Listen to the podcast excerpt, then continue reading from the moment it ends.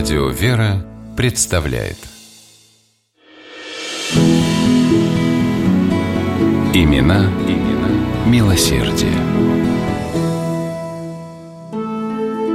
В конце XIX века настоящим бедствием для каждого крупного города была детская беспризорность. Не являлся исключением и Санкт-Петербург. Тысячи детей на петербургских окраинах оставались без присмотра родителей на весь день, поскольку их отцы и матери работали по 10-12 часов на фабриках или в услужении.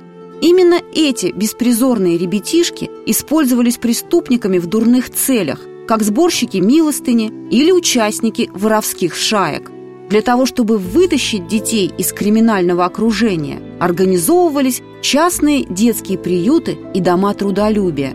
С помощью трудов врача и благотворителя Александра Анисимова в Охтинском сиротском приюте были спасены сотни мальчишек и девчонок, за что они были всю жизнь благодарны Александру Федоровичу.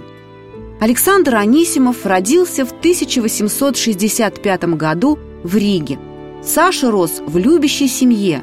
Детство его было счастливым и безоблачным, пока тяжело не заболела мать. Несмотря на все усилия докторов, матушка скончалась. Так у Саши появилась заветная мечта. Когда он вырастет, то обязательно станет помогать больным людям возвращать силы и здоровье. С самого юного возраста Александр проявлял сострадание и заботу об окружающих.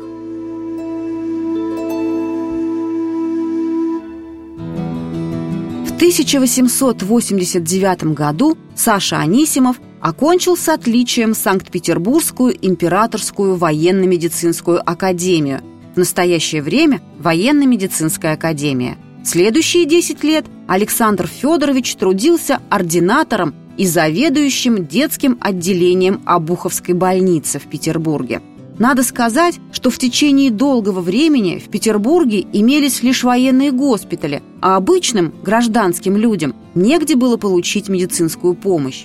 А Буховская была первой гражданской больницей России. К тому же в ней могли лечиться небогатые люди за счет пожертвований состоятельных благотворителей. Здесь Анисимов мог полностью реализовать свое стремление к делам милосердия и помощи ближним – Больные знали, что безотказный доктор всегда откликнется и придет на выручку даже в самый неурочный час. В 1899 году Александру Анисимову предложили возглавить Охтинский приют, и он с радостью согласился. Приют был рассчитан на 150 приходящих детей. Они находились здесь с 8 утра до 6 вечера – Александр Федорович решил организовать дополнительное сиротское отделение, где могли бы постоянно проживать 40 девочек-сирот в возрасте от 6 до 11 лет. Для устройства отделения сделали надстройку одного этажа над приютом. При Анисимове воздействовать на детей допускалось только словом и примером, избегая физических наказаний – Дети, разделенные на группы по возрасту и способностям, проходили программу начальных училищ, вместе с тем занимались различными ремеслами, приучались к исполнению хозяйственных работ.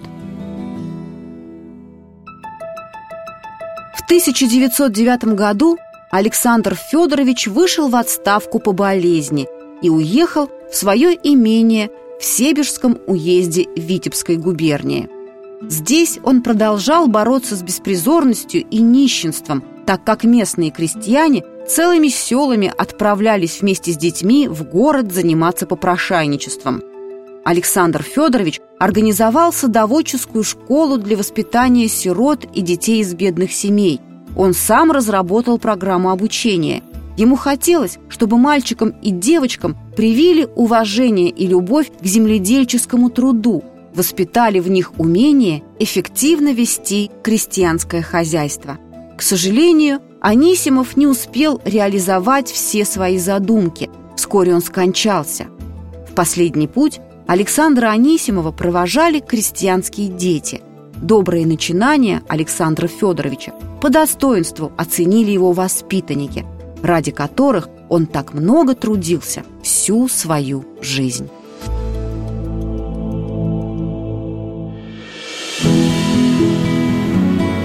Имена, имена милосердие.